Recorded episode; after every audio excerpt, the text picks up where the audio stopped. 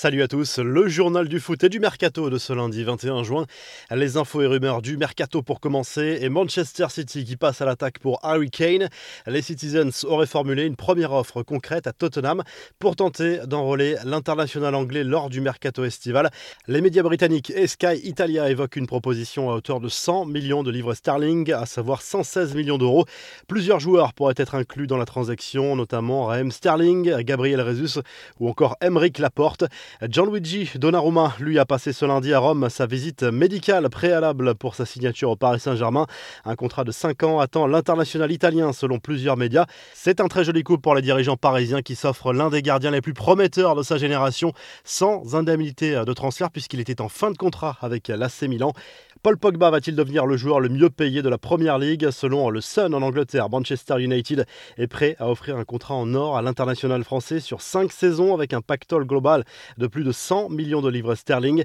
Le champion du monde pourrait voir son salaire annuel passer à plus de 24 millions d'euros. Manchester United, qui décidément ne connaît pas la crise, les Red Devils travaillent également depuis de longues semaines sur le dossier de Jadon Sancho. Le Borussia Dortmund réclame 90 millions d'euros pour lâcher l'international anglais.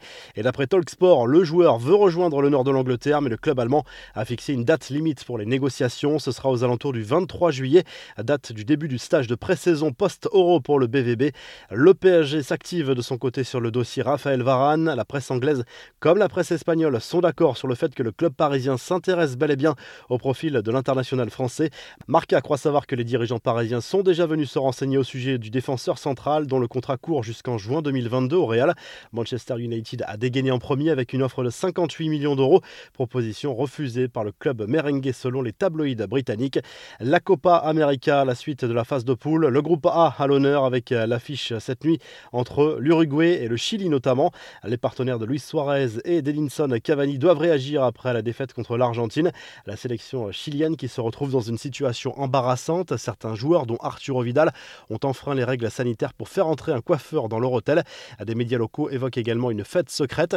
L'Argentine peut déjà se qualifier pour les quarts de finale.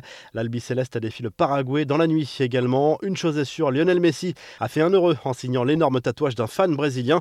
Le joueur avait fait part de son admiration pour l'œuvre à son effigie, occultant la quasi-totalité du dos du fan. Le tatouage représente la célébration de Messi levant son maillot devant le public de Santiago Bernabéu après un but avec le Barça lors d'un Classico en 2017. Ce fan a désormais son idole dans la peau puisqu'il s'est empressé de transformer le coup de feutre de l'Argentin en tatouage.